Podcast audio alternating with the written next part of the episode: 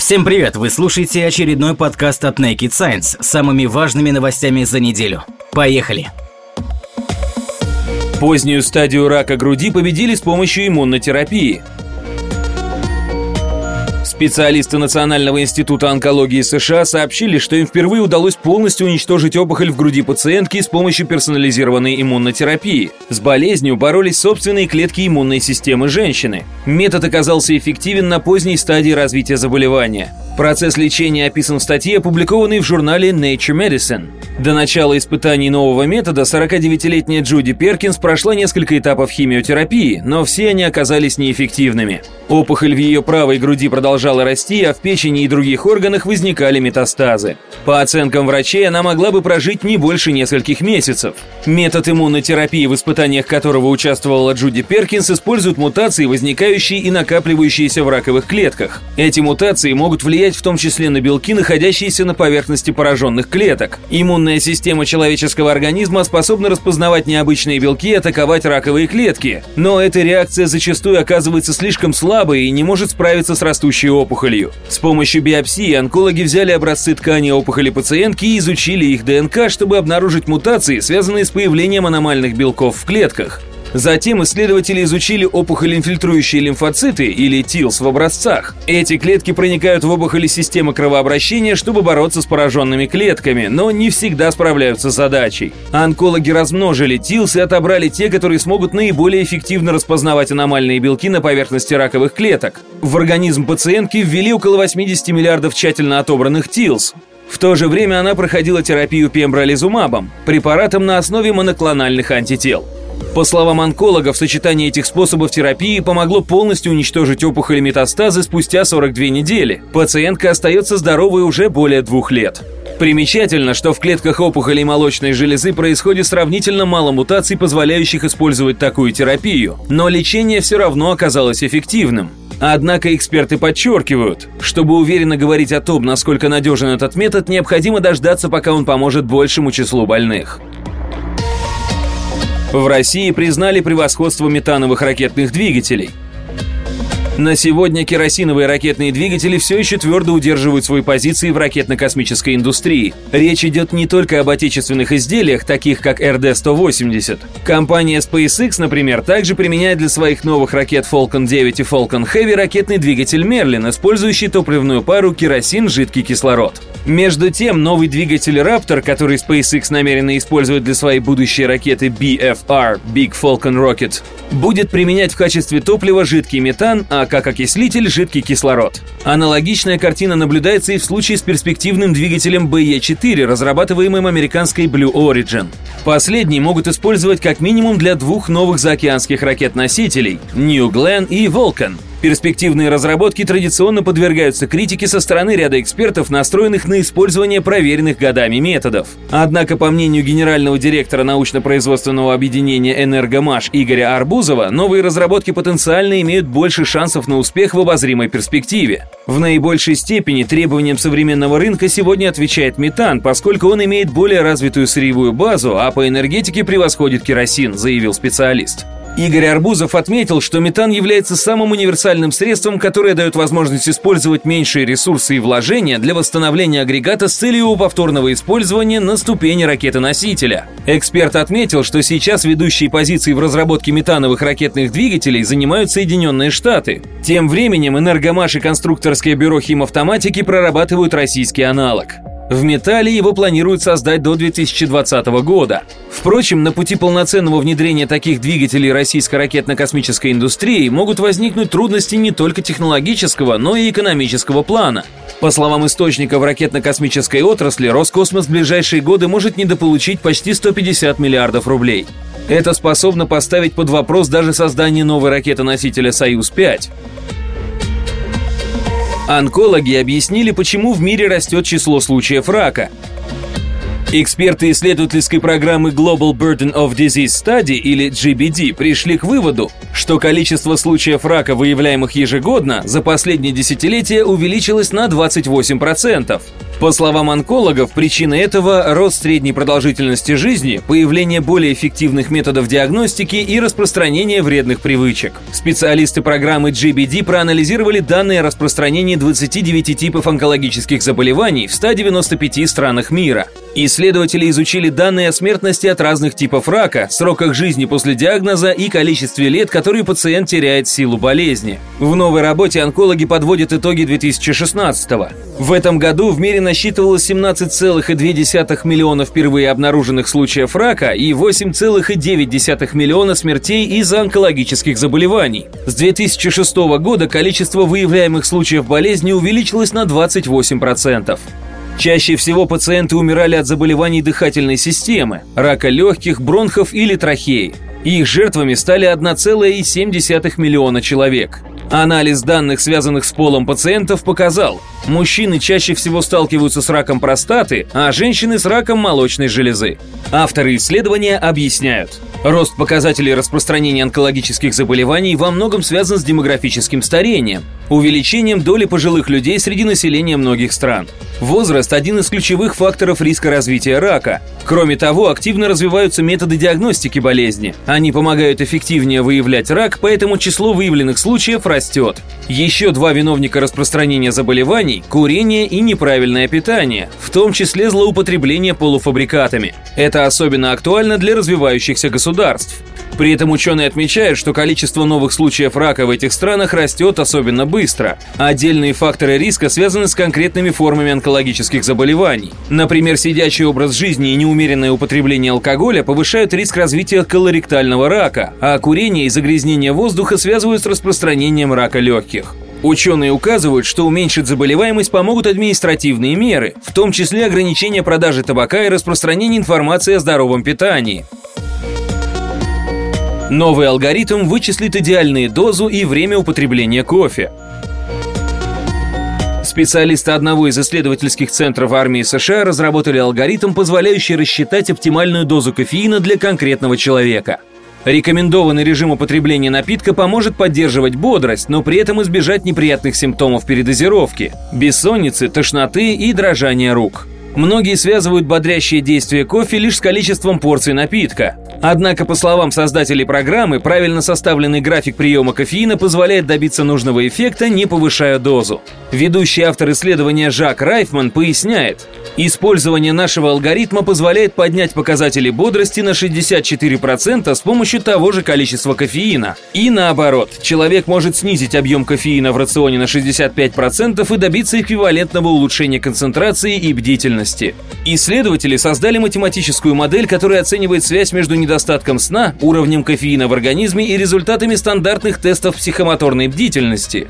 Такие задания измеряют скорость реакции на визуальные стимулы. Недосып мешает быстро отзываться на появление новых стимулов. Индивидуальный график разрабатывается с учетом данных нескольких более ранних исследований. В каждом из них ученые сравнивали, как два разных типа дозирования кофеина, количество и время приема, влияют на психомоторную бдительность. Авторы нового алгоритма совместили данные о наиболее успешных стратегиях дозирования, позволявших добиться высоких результатов тестов при минимальном объеме кофеина. Новая программа учитывает, сколько времени человек спал, когда он проснулся и в какое время суток ему необходимо добиться пика бодрости и внимательности. Сейчас новую разработку тестируют добровольцы из числа американских военнослужащих. В дальнейшем исследователи планируют запатентовать алгоритм.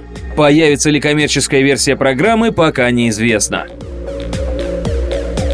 Ученые назвали шесть вещей, вызывающих отвращение – Доминирующая сегодня гипотеза связывает чувство брезгливости со стремлением организма защититься от инфекции. В самом деле, отвращение у нас вызывают предметы, так или иначе связанные с опасными болезнями и путями их передачи. Это показала новая работа психолога Вела Кертиса и его коллег из Лондонской школы гигиены и тропической медицины. Чтобы проверить популярную теорию избегания паразитов, ученые рассмотрели 30 инфекционных заболеваний различной природы, по 5 случайно выбранных для каждого из ключевых путей передачи.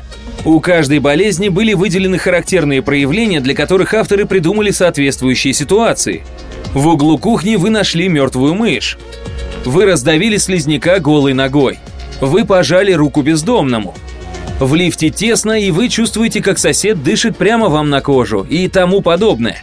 Наконец, добровольцев просили оценивать каждую ситуацию по степени отвратительности. Это позволило выделить шесть ключевых ассоциаций, которые вызывают у людей отвращение. Грязное тело и плохая гигиена, животные, способные служить переносчиками инфекций, некоторые виды полового поведения, например, промискуитет, необычный, нетипичный внешний вид человека, раны и другие видимые признаки болезни, испорченная пища.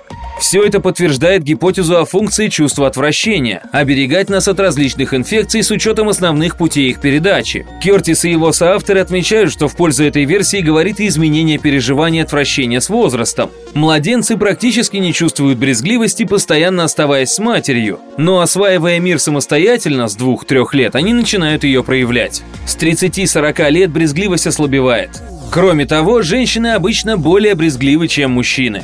В нашем эволюционном прошлом за детьми следили лишь матери, так что им требовалось быть особенно брезгливыми, чтобы и самим не заболеть, объясняет Вэл Кертис. Плохая пища, допустим, или больной, находящийся поблизости от вашего ребенка и способный его заразить. Отвращение заставляет вас воспринимать эти факторы с большей осторожностью. Emirates уберет из пассажирских самолетов иллюминаторы. Не так давно компания Emirates, базирующаяся в Дубае, приобрела партию Boeing 777-300ER. Сейчас она показала, как выглядит салон первого класса такого самолета, где вместо привычных иллюминаторов виртуальные окна. Они представляют собой круглые экраны на месте иллюминаторов, куда при помощи оптоволокна выводят изображение с камер, установленных на обшивке Boeing 777-300ER. Эта особенность играет не только эстетическую роль. Изображения будут качественнее и естественнее, чем если бы вы смотрели в иллюминатор сами, говорит президент компании Emirates Тим Кларк.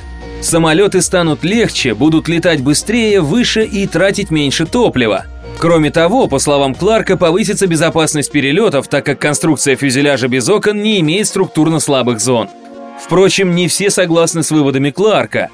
Профессор университета Кренфилда, Великобритания, Грэм Брейтвейт полагает, что такой подход небезопасен, так как мешает бортпроводнику в случае нештатной ситуации увидеть происходящее за бортом воздушного судна. Плюс у некоторых людей отсутствие иллюминаторов может вызвать приступ клаустрофобии. В свою очередь, специалисты Европейского агентства авиационной безопасности пришли к выводу, что ни одна из сложностей такого характера не будет неразрешимой. Самолет 777-300ER – версия широкофюзеляжного 777-300 для сегмента «Б». Этот вариант снабдили скошенными и удлиненными законцовками крыла, новыми основными стойками шасси, усиленной передней стойкой и специально добавленными топливными баками. Дальность 777-300ER при полной загрузке в сравнении с модификацией 777-300 выросла на 34%.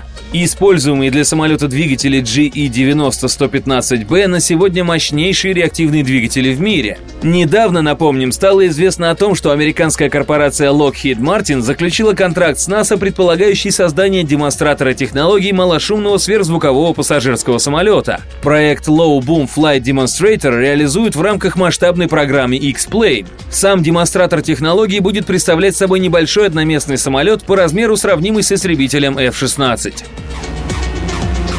Астрономы нашли альтернативу неуловимой девятой планете. Не так давно астрономы заметили странные аномалии в движениях ледяных тел на дальней периферии Солнечной системы за орбитой Нептуна. Седна и еще несколько местных объектов не испытывают влияния гравитации Нептуна и обладают схожими круговыми орбитами, не сближаясь ни с одной из соседних планет-гигантов. Они вращаются почти обособленно от остальных тел Солнечной системы.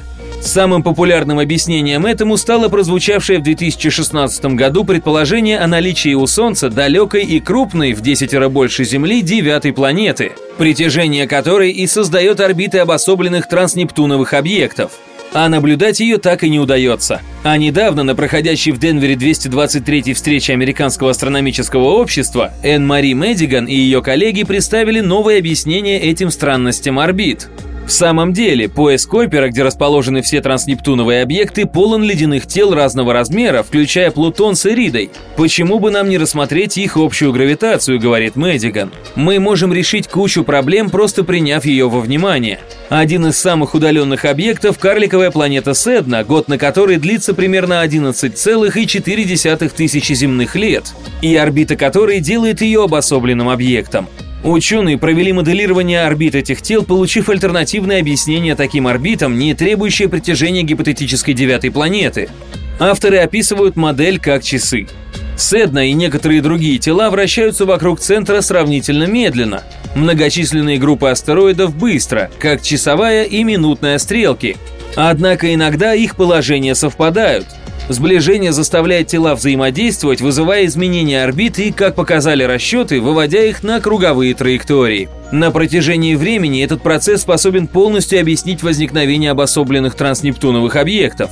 Кстати, такие взаимодействия на окраине Солнечной системы могут заодно объяснить и вымирание динозавров.